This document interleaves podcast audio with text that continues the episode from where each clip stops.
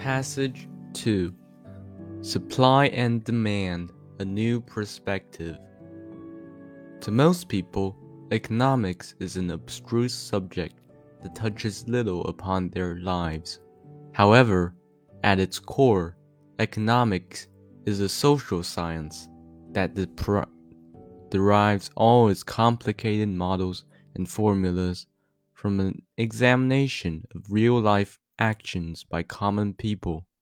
Below, I have compiled several instances where classic economic principles are implicated. Marginal utility. Have you ever wondered why a 1 liter bottle of water only sells for 3 yuan while a 500 bottle sets you back 2 yuan? Well, there's simple economic reasoning behind it. The key word here is marginal utility, which can be roughly defined as your craving for the next unit of a good or service. An important property of marginal utility is that it is constantly decreasing.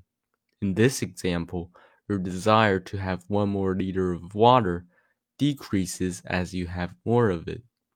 In economics, it is assumed that more is better, so even though your desire is diminished, you still want more of whatever it is, though you wouldn't want it as much.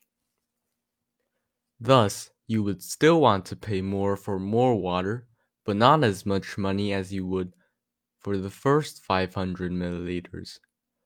To fully capitalize on your desire for water, companies price their products along the consumer's utility curve.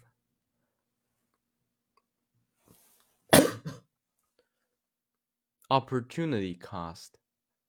Another elemental principle of economics is that the actual cost of something is what you give up for that something. Let me give you a for instance.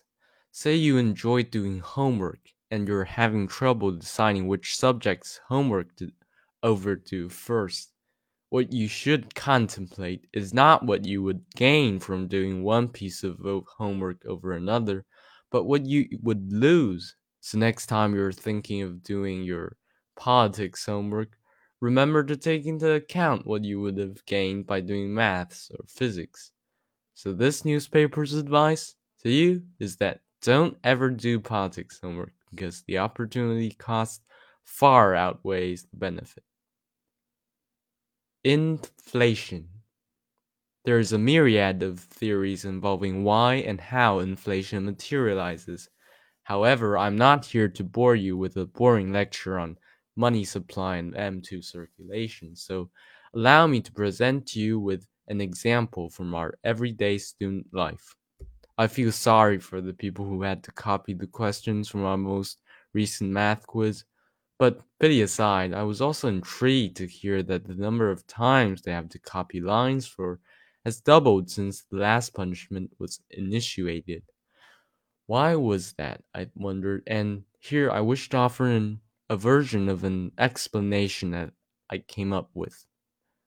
My theory is that with time, the value of your copying the questions one time has decreased, and the supply of time you can allocate to producing copies has increased, in effect, making one worth less in its opportunity cost. Inflation is fueled by an oversized money supply and aggregate demand, which is implicated here.